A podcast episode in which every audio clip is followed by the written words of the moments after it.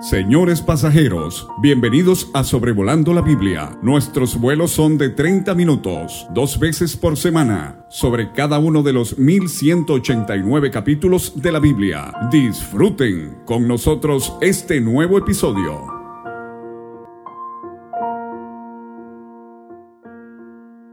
Sean todos muy bienvenidos al episodio 237 de Sobrevolando la Biblia en Ruth capítulo 3, hoy 8 de febrero del 2023.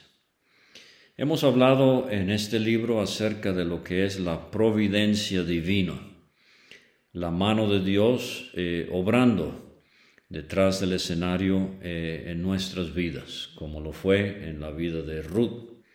La vimos en el capítulo 1 en los campos de Moab, en el capítulo 2 eh, llega ya a Belén y está en el campo de Boz, pero ahora en el capítulo 3 en la era, la vamos a ver a los pies de Boz y en el capítulo 4 casada con este hombre rico de Belén eh, en su corazón.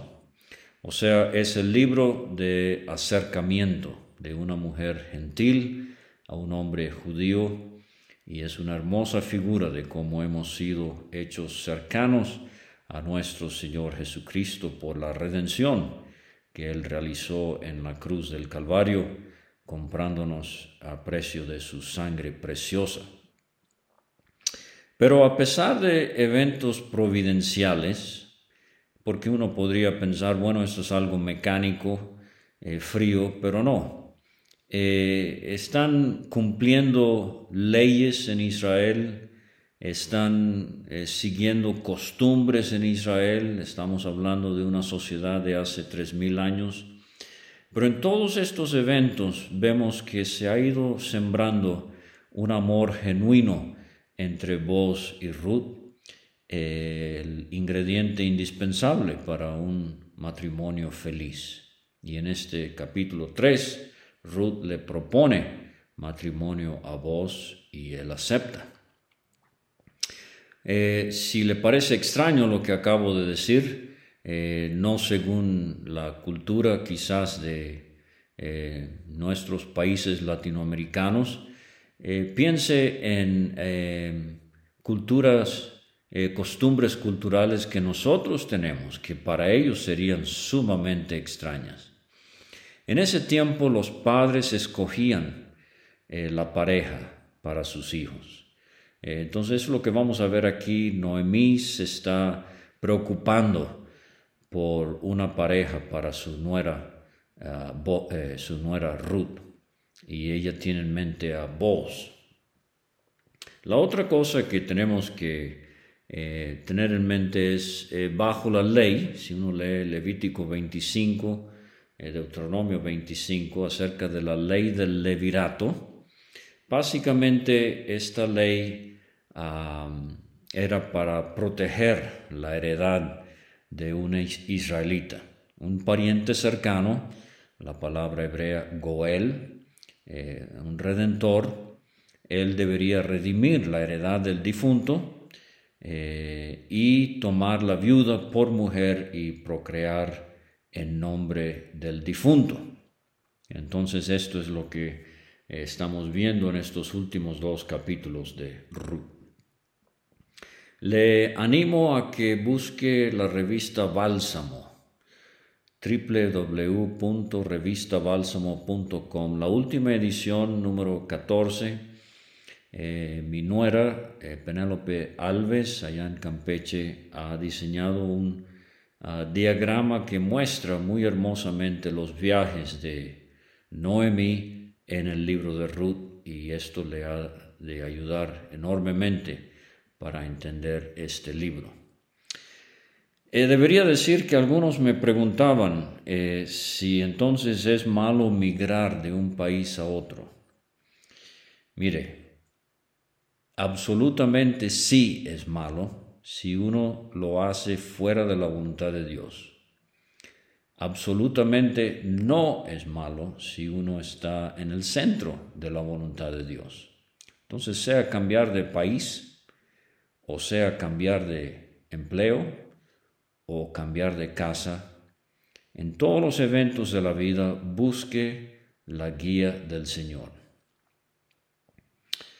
Eh, el capítulo se divide en tres muy fácilmente. Versículos 1 a 5 vamos a ver primeramente eh, el diálogo entre Noemí y Ruth. Recuerde que gran parte del libro de Ruth es en forma de diálogo. Y aquí Noemí le va a dar sugerencias, instrucciones más bien, a Ruth de cómo acercarse a vos. Después le dijo su suegra Noemí, hija mía, no he de buscar hogar para ti para que te vaya bien. ¿No es vos nuestro pariente con cuyas criadas tú has estado? Desafortunadamente las suegras eh, reciben mucha crítica y son el tema de muchos chistes en nuestra sociedad, pero ¿qué suegra tenía Ruth? Noemí aquí se ve como una mujer eh, de iniciativa, una mujer desinteresada, buscando el bien de su nuera. Ella podría haber usado de su derecho para eh, casarse de nuevo, pero ella pone a un lado sus propios intereses y busca hogar.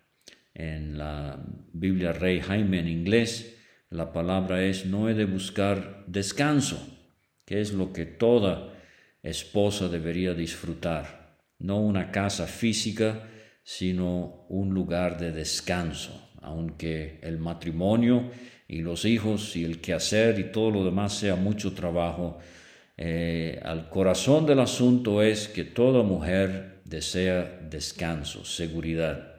Para ti, para que te vaya bien, esta expresión tan repetida en el libro de Deuteronomio, búsquelas en ese libro. Pero la nueva traducción viviente dice, para que te vaya bien o un porvenir asegurado. Aquí está Noemí eh, como una mujer de visión. Ella está mirando hacia adelante.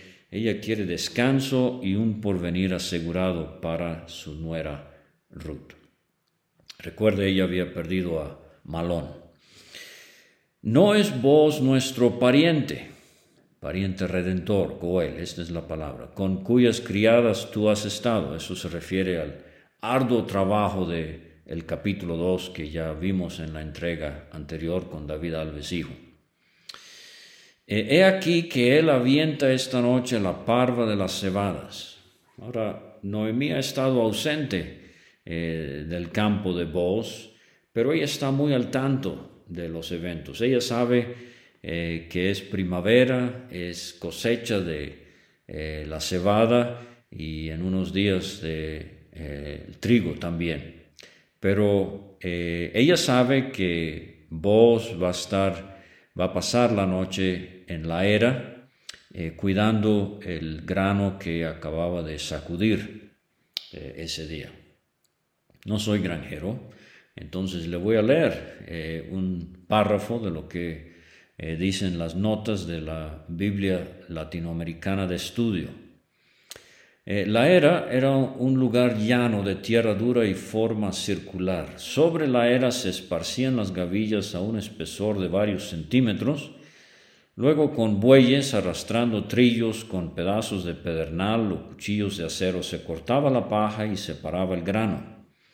Aprovechando la brisa del atardecer y el anochecer, la paja se aventaba con el bieldo, o tridente o trinche en otros países, y el grano caía en la era y la paja a más distancia. Se aventaba de nuevo el grano para quitar las últimas impurezas. Entonces, mucho trabajo tendría vos este día, eh, terminaría muy cansado, eh, con mucha hambre, mucha sed, como vamos a ver en un momento.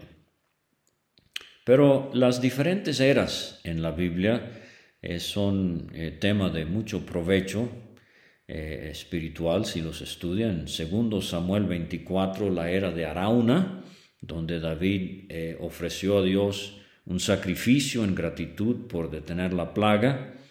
es una figura del Calvario. la era de Cristo en juicio, Mateo capítulo 3, versículo 12, si recuerdo bien, Eh, dice Juan el Bautista de Cristo, su aventador está en su mano y limpiará su era y recogerá su trigo en el granero y quemará la paja en fuego que nunca se apagará. El trigo es eh, representativo de verdaderos creyentes, la paja eh, ilustra a los incrédulos. ¿Qué destino tan horrendo espera a aquellos que serán excluidos de la presencia del Señor? Bueno, eh, dice Noemí a Ruth, te lavarás, te ungirás, te vestirás tus vestidos.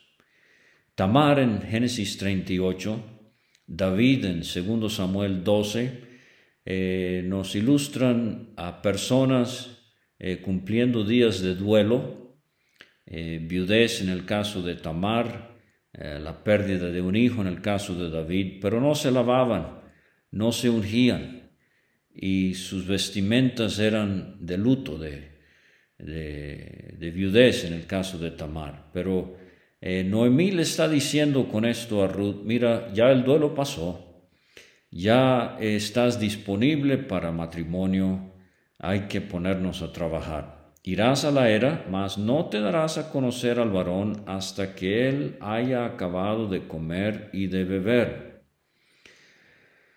y cuando él se acuesta, notarás el lugar, se va a poner oscuro, Ruth, no, no vas a equivocarte. Aquí hay otros hombres en la era, incluso familias, había que proteger el grano, recuerden, eh, ha habido hambre, ahora Dios ha bendecido a Israel con pan. Y eh, ellos tendrían que vigilar eh, su producto del campo, que ladrones no se fueran a ir con esto Notarás el lugar donde se acuesta, descubrirás sus pies, te acostarás allí y él te dirá lo que hayas de hacer.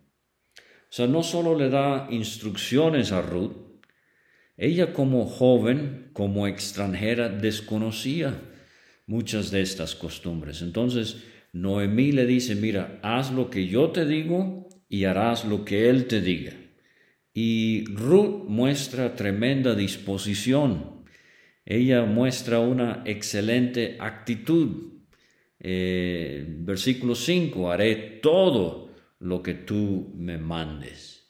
Eh, Juan capítulo 2 con el caso de la boda en Caná, donde María le dice todo lo que os dijere, hacedlo. Eh, así debe ser nuestra actitud en las cosas del Señor.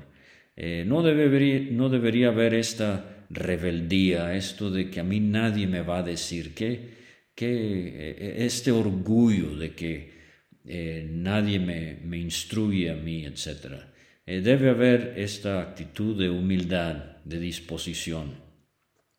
Me hace recordar, y lo hemos mencionado ya, el libro de Esther. Esther fue otra joven. Su primo Mardoqueo era mayor que ella y él la instruyó a ella en cuanto a su comportamiento en el palacio y Esther cumplió. Y aquí Ruth cumple con lo que le dice Noemí. Ahora versículos 6 a 15 tenemos la segunda sección. Ahora es el encuentro, el diálogo entre eh, Ruth y Boaz y como hemos enfatizado, ella ahora a sus pies. Descendió pues, dice el versículo 6, Ruth a la era, hizo todo lo que su suegra le había mandado. Noé con el arca hizo todo lo que Dios le mandó. Moisés con el tabernáculo hizo todo lo que Dios le mandó. Aquí eh, Ruth hace todo lo que le manda su suegra. Y cuando hubo comido y bebido vos y su corazón estuvo contento, se retiró a dormir a un lado del montón. Barriga llena, corazón contento, dice el dicho. Y este hombre diligente, eh, trabajador, exhausto, cansado, se acuesta a dormir. Ella vino calladamente, entonces ella vino calladamente, eh, y le descubrió los pies y se acostó. Aquí vemos de nuevo su humildad a sus pies. Recuerda la historia de la mujer con flujo de sangre. Ella se inclinó a tocar el borde de su manto, sí, pero termina la historia con ella a los pies del Señor. ¿Se acuerda María? Poco antes de la resurrección de su hermano Lázaro, a los pies del Señor. ¿Se acuerda Juan, el apóstol en la isla de Patmos? A los pies del Señor. Apocalipsis 1. Hay un himno favorito eh, que cantamos en la adoración, muchas veces en la cena del Señor. Ropaje espléndido divinal es el de mi Señor. La última estrofa con ropa hermosa vendrá otra vez y todos le verán, postrándose ante sus santos pies, los suyos le adorarán. Aquí está Ruth a los pies de vos. Querido creyente, que el Señor nos ayude a vivir a los pies de nuestro amado Salvador. Ahora fíjense que Noemí ha sugerido y Ruth ha cumplido en esperar el momento específico cuando hay una situación importante y tenemos que hablar con alguien, aquí es un romance que se está desarrollando, pero en otras ocasiones son problemas que se dan en la vida y usted necesita hablar con alguien. Mire, quiero animarle a que busque dónde va a hablar con esta persona, cómo le va a hablar y, muy importante, cuándo le va a hablar. Yo sugiero que humanamente hablando, si con sudor en su frente, eh, manos sucias, exhausto, eh, Ruth se hubiese aproximado a vos de entrada, eh, antes de comer y beber y dormir, la cosa hubiese salido muy, muy diferente. Me acuerdo de la historia de un hermano que Dios le proveyó para que él pudiese poner su barbería, su peluquería, decimos aquí en México. Y él prometió, Señor, en gratitud quiero usar este lugar para testificar del Evangelio. Bien, llegó el primer cliente, se sentó y nuestro hermano difícilmente hallaba cómo compartirle el Evangelio. Le daba mucho nervio, no, no, no pudo. Terminó de cortar el cabello y no había podido hablarle de Dios. Bueno, el hombre felizmente pidió también que le rasurara la barba y recostó el asiento el barbero, el peluquero, empapó la quijada con, con espuma, sacó su navaja y su tira de cuero para afilar la navaja, levantó la navaja, está el hombre ahí acostado ah, con los ojos cerrados y de repente el barbero le dice, Señor, usted está listo para encontrarse con Dios. Pobre cliente abrió los ojos y vio la navaja, de un susto se levantó y salió corriendo. Buen, buen lugar para hablarle del Evangelio, eh, buenas intenciones, pero mal momento. Entonces Noemí, eh, ella sabe lo que está sugiriendo, Ruth obedece y llega el momento a medianoche, y el tiempo se me va, pero hay varias escenas a medianoche que ustedes la vienen trazar en las escrituras. Se estremece vos, o sea, le han quitado eh, parte de su cubierta, los pies, seguramente algún frío, escuchó algo. Eh, y aquí una mujer estaba sentada, eh, perdón, acostada a sus pies. Eh, nada impropio aquí, como he dicho, eh, vamos a ver estas costumbres de la antigüedad, la era. en este lugar, en el campo, habrían muchas personas protegiendo su grano, a veces hasta familias enteras.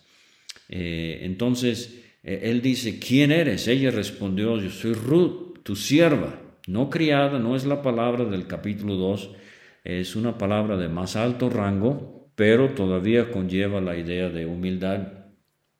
Y aquí viene la petición, extiende el borde de tu capa sobre tu sierva. Esta era una manera eh, de decir, cásate conmigo. Ezequiel 16.8 se usa este vocabulario en cuanto a Dios y su pueblo.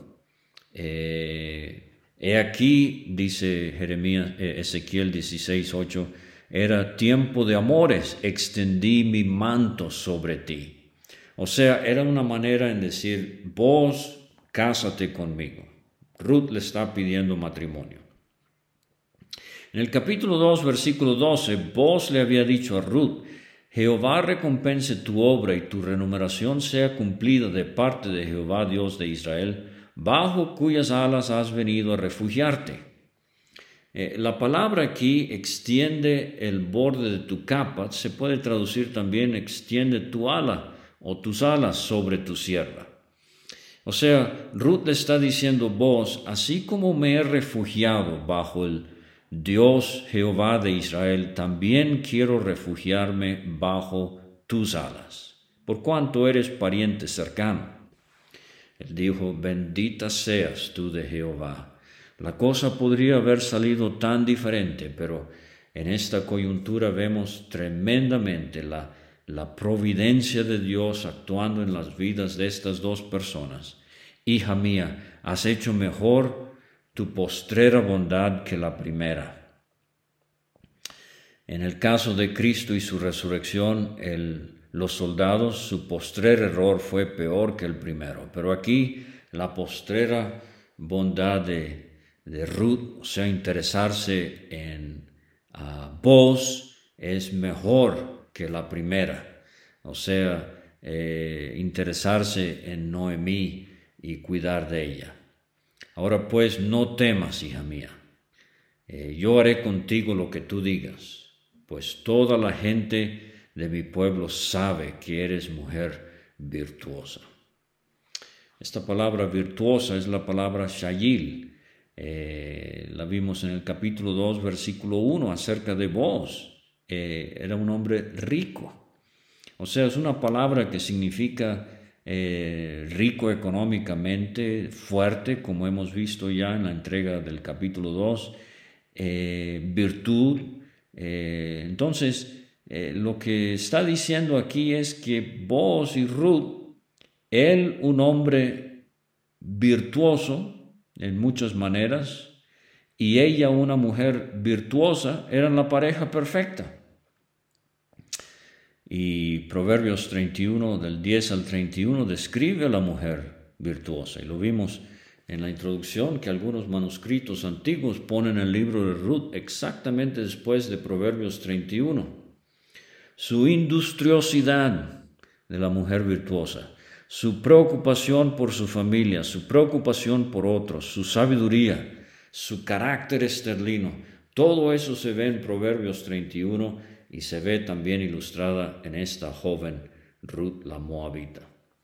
Aunque es cierto que yo soy pariente cercano, con todo eso hay pariente más cercano que yo, dice vos.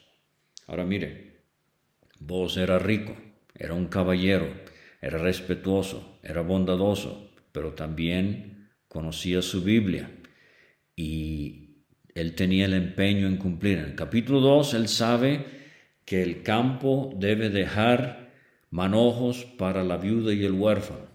Ahora aquí él sabe que por más que él quisiera casarse con Ruth, había un pariente más cercano. Pasa aquí la noche, le dice a Ruth, y cuando sea de día, si él te redimiere, bien. Redímate. Mas si él no te quisiere redimir, aquí vienen las cinco palabras más hermosas que Ruth había escuchado en su vida yo te, redimiré, vive Jehová.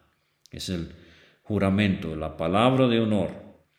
Eh, otras cinco palabras. Descansa, pues, hasta la mañana. Yo te redimiré, vive Jehová, descansa, pues, hasta la mañana. Bueno, si usted es una joven extranjera, pobre, eh, viuda y escucha esto de las palabras de un hombre rico, eh, conocido, ¿dormiría? Bueno, Ruth durmió. Dice el versículo 14, después que durmió, sí, sí, ah, con la serenidad y la seguridad que trae saber que uno está en la voluntad de Dios. Durmió a sus pies hasta la mañana se levantó antes que los hombres pudieran reconocerse unos a otros, porque eh, vos había dicho, no sepa que vino mujer a la era. Nada impropio aquí, eh, vos defiende a Ruth de cualquier chisme o acusación.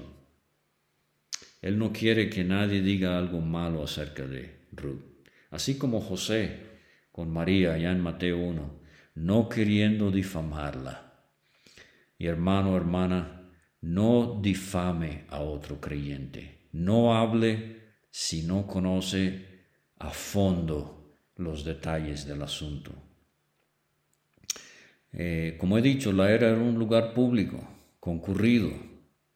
Eh, y vos lo único que está haciendo es eh, protegiendo a Ruth.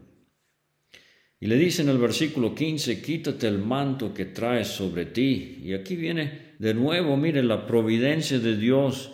Cuando Noemí le dijo a Ruth que se vistiera sus vestidos, y traté de enfatizar que no era cualquier cosa, ella se iba a arreglar en exceso. Eh, ahora el manto este le, se va a poder usar para otra función. O sea, la providencia de nuevo, eh, teniéndolo ella firmemente, dice una tradición, él midió seis medidas de cebada.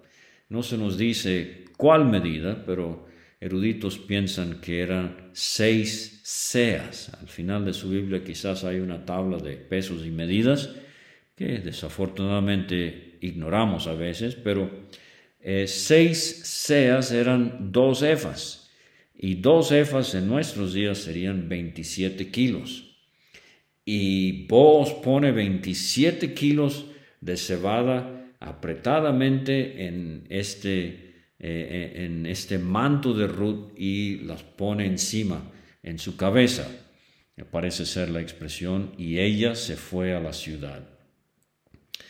En el capítulo 2, Ruth se había preocupado por la necesidad a corto plazo. Ella y Noemí tenían que comer.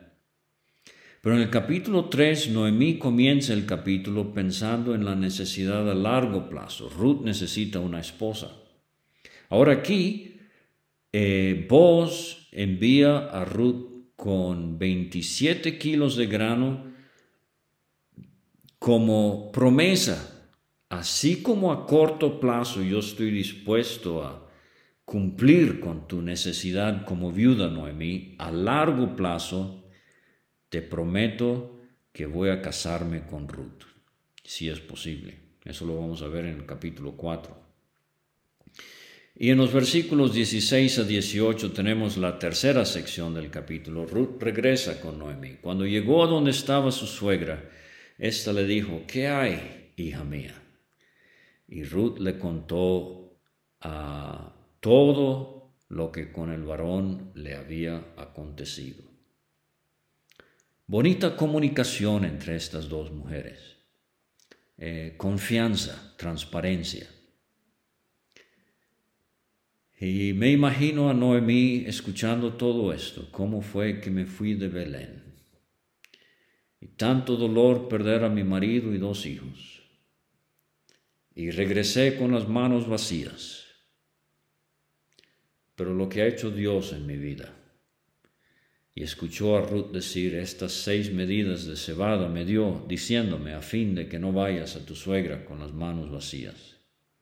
Yarno, esto es un, un buen ejemplo aquí. No vaya a su suegra con las manos vacías. Manténgala contenta, pero esto me recuerda de el siervo de Abraham en Génesis 24, 66, cuando por fin llega con Isaac y le contó todo lo que había hecho. Bueno, Noemí regresó con las manos vacías, pero ahora tiene las manos llenas y un corazón contento. Ahora dice el versículo 18, entonces Noemí dijo, espérate, hija mía, hasta que sepas cómo se resuelve el asunto, porque aquel hombre no descansará hasta que concluya el asunto hoy. En referencia a la vida del creyente, Pablo animó a los filipenses 1.6, escribiéndoles que estaba persuadido de que el que comenzó en ellos la buena obra, la perfeccionaría hasta el día de Jesucristo. Amado creyente, usted y yo somos una obra en progreso y en el cielo tenemos a uno que está ocupado, interesado en nosotros hasta el día que estemos en su presencia, cuerpos glorificados eternamente para siempre con Él y como Él. El sacerdocio de Cristo a nuestro favor es una verdad que debemos atesorar. Y creo que aún en Mateo 11, 28 y 29 eh, tenemos una alusión a esto. Venid a mí todos los que estáis trabajados y cargados, yo os haré descansar, dice Cristo al pecador. Pero entonces, aprended de mí, que soy manso y humilde de corazón, y hallaréis descanso para vuestras almas. Noemí conocía el carácter de vos, y así él animó a Ruth a que esperara, porque vos no descansaría hasta darle a ella la seguridad y el descanso que tanto necesitaba. Concluyo con una historia personal. Este versículo es muy precioso para mi esposa y su servidor. Eh, un predicador del Evangelio ministrando la palabra en la ciudad de Vancouver, Canadá, eh, al principio de la década de los 80, él se llamaba Sidney Maxwell, usó este versículo para hablarnos de cómo en el tiempo de la gracia el Señor Jesucristo está ocupado preparando para sí mismo una esposa. Eso es lo que tenemos en Ruth 3. Eh, en la víspera de Ruth 4, Allá vamos a ver la boda entre vos y Ruth, pero en Ruth 3 estamos viendo el proceso, los preparativos. Hermano Maxwell habló ese día como el Señor Jesucristo no descansa hasta ese día cuando pueda tomar a su iglesia, la iglesia universal, como su esposa en las bodas del Cordero.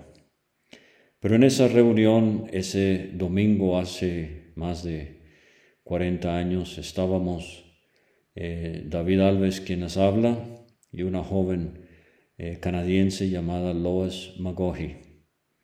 Y sin saberlo, ambos tomamos este versículo como eh, una seguridad, una indicación de que al pensar ella en mí y yo en ella, el Señor estaba obrando en nuestras vidas.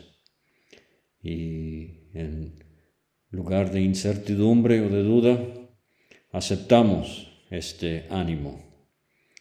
Espérate, hija mía, hasta que sepas cómo se resuelve el asunto, porque aquel hombre no descansará hasta que concluya el asunto hoy.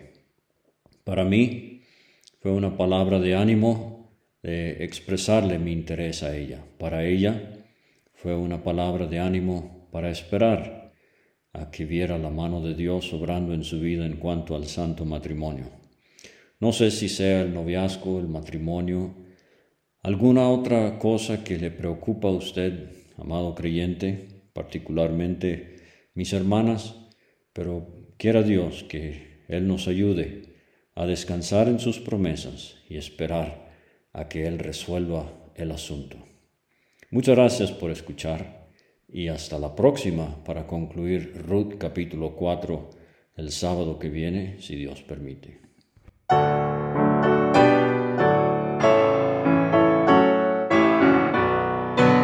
Muchas gracias por escuchar. Puede conseguir todos los episodios de Sobrevolando la Biblia en aplicaciones de podcast como Spotify o Pocket Cast para recibir dos audios por semana a su WhatsApp. Envíe un mensaje al más 52 322 349 2258 y no olvide añadir este número a sus contactos. Hasta la próxima.